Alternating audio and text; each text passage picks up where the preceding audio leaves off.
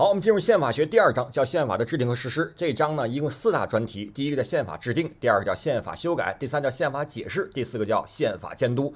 咱们先看第九考点，宪法制定。制宪权最早谁提出？叫 CES，对吧？他认为制宪权属于谁？属于国民或者公民或者人民。人民能直接行使制宪权吗？不行，需要选出代表替我们去行使啊。好，所以我国而言，制宪权属于谁？属于人民。制宪机关呢叫双议会。修宪权属于谁？属于人民。修宪机关叫全人大啊。那么制宪权和修宪权有什么区别呢？制宪权是原生性权利，修宪权是从制宪权派生出来的派生性权利。那么我们还学过哪些原生权利？除了制宪权之外，还有人权、主权、制宪权这几个是本源啊。好，第二个，那么制宪机关和宪法起草机关的区别。制宪机关在北京，全称叫宪法起草委员会啊，呃，叫对，叫第一届全国人大第一次会议。而宪法起草呃机关呢，在杭州，叫宪法起草委员会啊。那么第一个区别，制宪机关能独立行使制宪权，而宪法起草机关是不行的。第二个区别，制宪机关是常设的，有任期，而宪法起草机关是临时的，解散了之后啊。第三个叫做制宪机关有权批准通过宪法，而宪法起草机关无权批准通过。第四个，制宪机关是代表选举产生，哎，而宪法起草机关是专家，是任命产生啊。好，宪法制定程序一定注意，这个不是法条规定的程序，而是历史还原。第一步叫成立专门的制宪机构，包括北京的双议会，也包括杭州的宪法起草委员会。第二步，杭州的提出宪法草案；第三步，北京的通过宪法草案。最后一个公布，各国家都是国家元首公布，而我们国家是全国人大主席团自己公告公布啊。那么宪法制定，那么我们有一个叫一个临时和一个正式。临时叫共同纲领，正式叫五四宪法啊。现在共同纲领，一九四九年九月二十九号是谁制定的？叫第一届政协会议制定的。那么它起到临时宪法作用，所以这次政协会议也称临时制宪机关啊。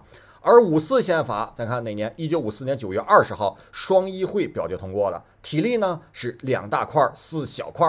第一大块叫序言，第二大块叫正文。正文包括四小块：第一小块叫总纲，第二小块叫国家机构，第三小块国民基本权利和义务，第四小块叫国旗、国徽和首都啊。那么和现在的这个现行宪法相比较，它有两点不同。第一个，咱们现在公民基本权利义务提到了国家机构之前是八二宪法提前的。第二个，咱们之后加了国旗、国歌、国徽、首都，国歌是零四年加的啊。当时一百零六条，那么一定注意，到了八二宪法就变成一百三十八条，到我们今天是一百四十三条啊。那五四宪法的内容有四个结合：第一个，人民民主原则和社会主义的原则结合；第二个，本国经验和国际经验的结合；第三个，原则性和灵活性的结合；第四个，领导智慧和群众智慧的相结合啊。好，再看宪法修改。宪法修改的概念就是有宪法修改权的国家机关，依照什么法定的程序怎么样？它补充、删除、调整宪法内容的活动就叫宪法修改啊。宪法修改的方式包括全面修改、部分修改。全面修改推翻了重写，包括七五、七八和八二宪法。而部分修改呢，包括直接修改和修正案修改。直接修改是七九年和八零年在七八宪法基础上修改，而修正案呢是八八九三九九零四和一八，一共五次五十二条。在一八年之前是四次三十一条，一八年之后五次五十二条，证明一八年一年就修改了二十一条啊。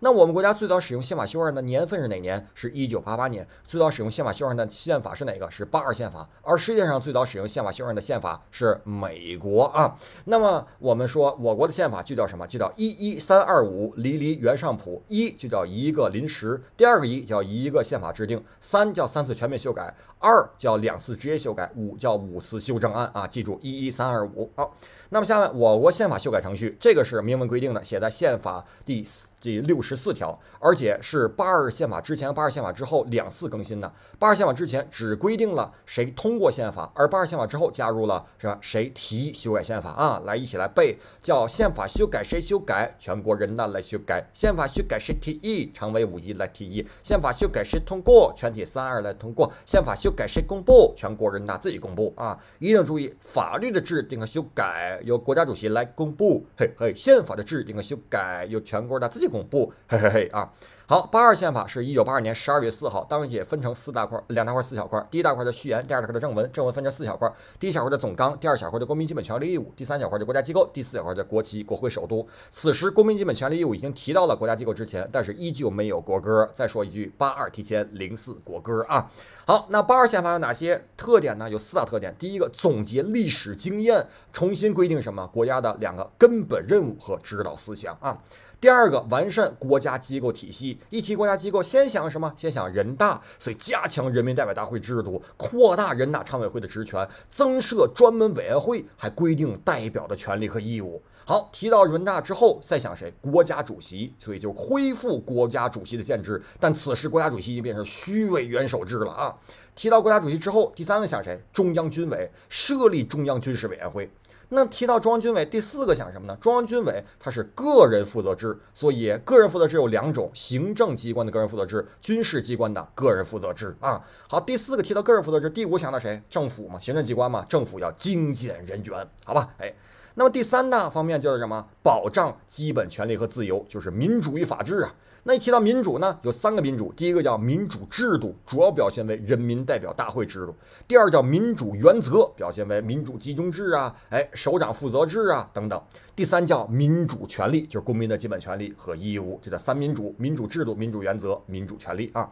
而第四大点叫维护国家统一和民族团结，包括两个方面，一个叫特别行政区，一个叫民族区域自治制度啊。今年很重要这个知识点。好，再看第十一考点宪法修正案，先看八八年修正案规定两件事儿，叫农村转让土地，城市私营经济啊。注意，土地是什么权？使用权。可以照什么？依照法律的规定转让，那千万别说法律法规的规定，也别说所有权。再看一九九三年修正案，叫做协商长期包现场。协商长期是中国共产党领导的多党合作政治协商制度将长期存在发展。包叫家庭联产承包，现叫县级三改五，厂叫社会主义市场经济啊。今年还加了一句国营经济改为国有经济。一九九九年修正案叫做出发返程包飞机，出叫我国将长期处于社会主义初级阶段。那么这样的国情决定了我国的基本经济制度是，哎，公有制经济为主体，多种所有制共同发展。它也就决定了我国的基本分配制度是按劳分配为主体，多种分配方式并存，对吧？出发的发叫依法治国，建设社会主义法治国家。记住，当时是依法治国，咱们现在叫全面依法治国，有何不同呢？依法治国有这么四个词，叫有法可依，有法必依，执法必严，违法必究。而咱们现在全面依法治国叫科学立法，严格执法，公正司法，全民守法。此外，再补一个法理学的，全面依法治国的关键。在于党领导立法，保证执法，支持司法，带头守法啊！好，出发返程包飞机的反叫做反革命罪，改为危害国家安全罪啊。那么下一个承包就是家庭联产承包，加了八个字儿，统分结合，双层经营啊。最后一个飞机就是非公有经济第一次出现是在一九九九九一九九九年的修正案啊。那么。非入经济九九年修正案叫做什么？哎，叫做哭脸儿，叫引导监督管理。而到二零零四年修正案才变成了笑脸儿，叫鼓励支持引导监督管理。故而叫做一九九九引监管，零四古之引监管啊。好看，二零零四年修改了啥？第一个增加了三个代表，三个文明，对吧？那么到了二零一八年，它是五个文明。第二个序言中，统一战线增加了社会主义事业建设者啊。那么第三个完善政和征用制度。第四个把非公有经济加了古之引监管，变成笑脸儿啊。第五五个把财产权代替原来的所有权，变得更全面。第六个社保制度，社保跟什么水平挂钩？跟经济发展水平挂钩啊。第七，人权入宪写在宪法第三十三条第三款三十三点三。第八，叫特别行政区香港、澳门出现了人大代表团啊。第九，紧急状态，紧急状态有三考点。第一个，二零零四年宪法修正案写入紧急状态。第二个，省以上的紧急状态全场决定国家主席发。第三，省以下紧急状态国国务院决定，总理亲自发布啊。好，第十条叫国家主席增加一个可以完全。独立完成的活动叫国事活动，所以迄今为止，那国家主席有两一个半是独立完成的活动，第一个就是国事活动，第二个就是国事活动中授予友谊勋章啊。好，第十一乡级三改五，三改五，所以一定再强调一下，县级三改五是九三年，乡级三改五是零四年，而村委会、居委会三改五是二零一八年，但不是修改宪法，是修改乡呃村委会组织法和居委会组织法啊。好，第十二就是增加了国歌，好的啊。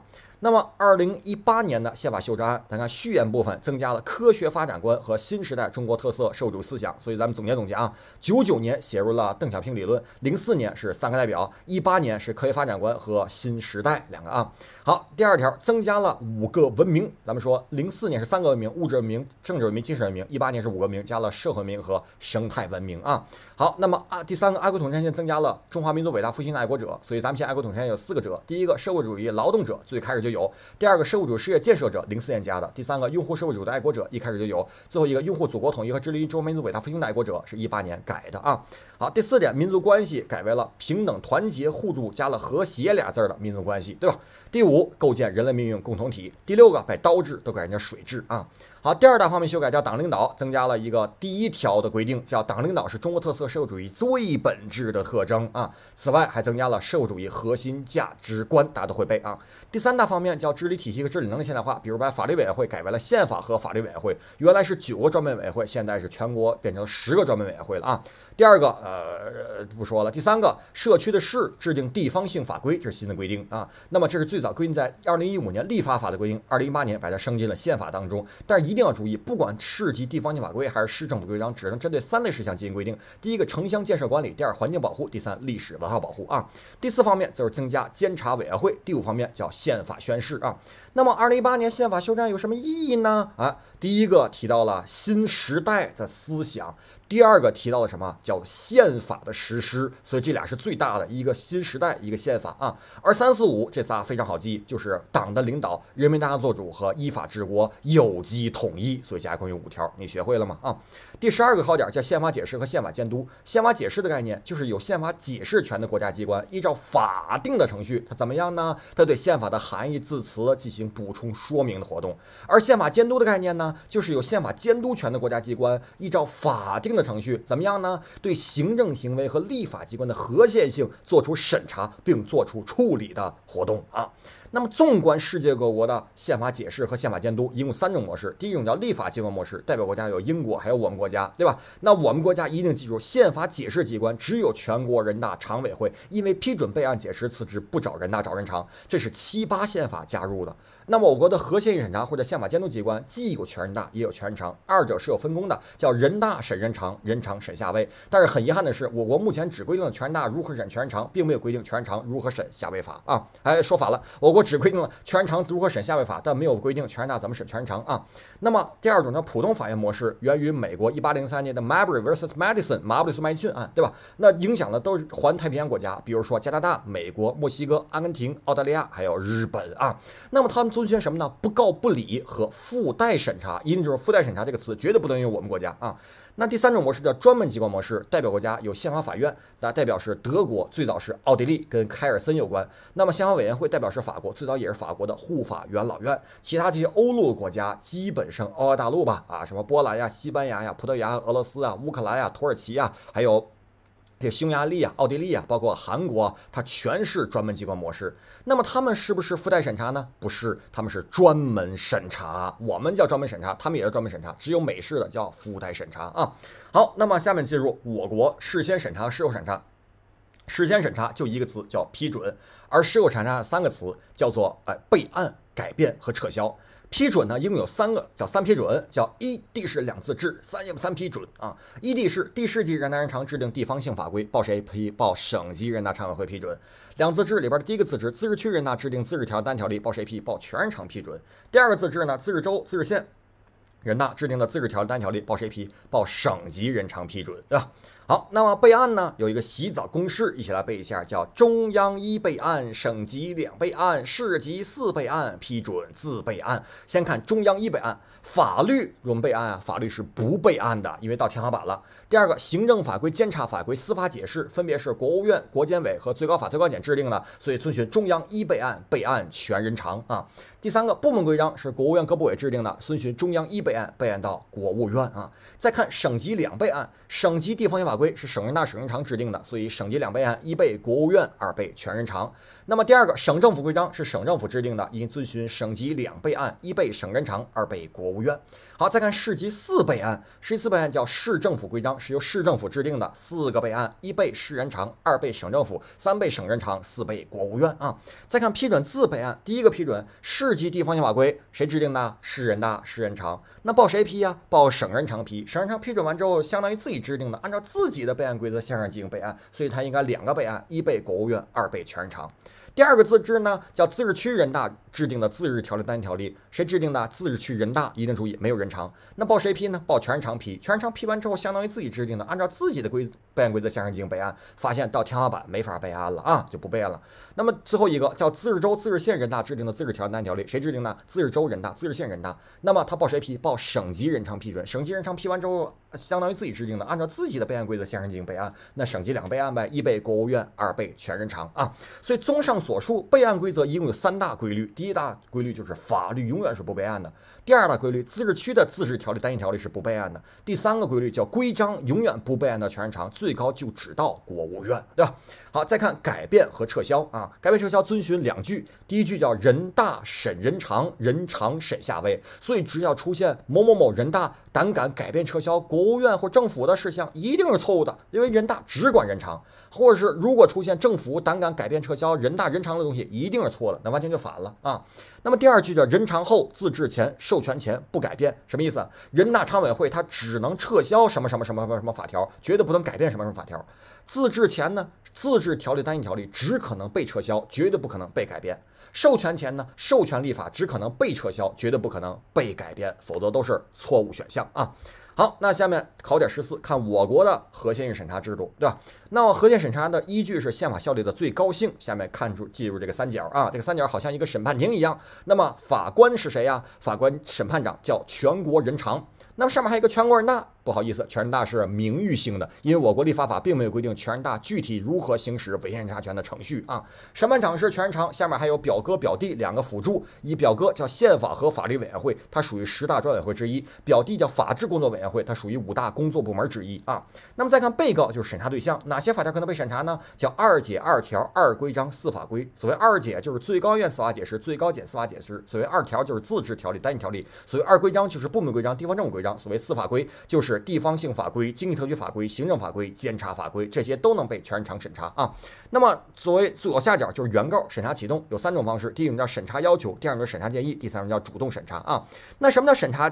要求啊，谁提啊？叫国务院、中央军委、最高法、最高检、省级人大常委会提出，是书面提、口头提。书面提向谁提？向全国人大常委会提，是可以启动还是应当启动？是应当启动啊。那什么叫审查建议呢？就是其他国家机关、社会团体、组织和个人提的审查建议，向谁提？向全国人大常委会提。书面提、口头提。书面提是应当启动还是可以启动？可以启动啊。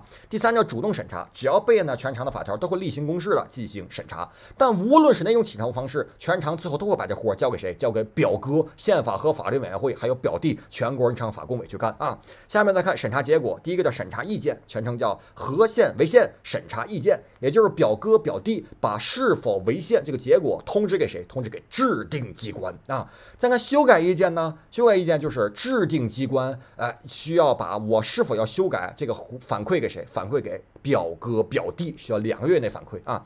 审查终止，如果他自动改了，制定机关改了，那就。审查就终止了，终止是彻底 E N D 的终止。如果他没有改的话，下一步撤销议案。撤销议案怎么撤呢？首先，表哥表弟先向全国人大常委会的委员长会议提出建议，再由委员长会议向全国人大常委会。提案由全国人大常委会进行表决，单过半就撤销掉那法条了啊！最后一步进行反馈公开，反馈向谁反馈？向启动者进行反馈，是可以反馈，应当反馈，是应当反馈。公开是向谁公开？向全社会进行公开，是可以公开，应当公开，是可以公开啊！最后核心审查有待完善，有三句：第一句，审查主体有待进一步明确；第二，审查对象尚不明全面；第三，审查程序尚不具体啊！好，那最后一个就是宪法宣誓，宪法宣誓呢需要满呃足两个知识点，第一个，宪法宣誓的主体。体就是国家工作人员，所以政协委员、人大代表是不做宪法宣誓的啊。第二个的宪法宣誓的组织以中央为例，主要考中央，记住了。如果是国务院、最高法、最高检、国监委的小弟们，他们就在本部门进行宣誓，而剩下的人包括两类，一类是国务院、最高法、最高检、国监委的大哥们，第二类就是。不属于这四大部门的人，比如说国家主席、国家副主席，那么这些人在哪宣誓？在全人大全常会场上宣誓。所以，最高法的院长在全人大会场宣誓，而最高法的副院长在最高院本部门宣誓；外交部的部长在全人大会场宣誓，而外交部的副部长在本部门宣誓。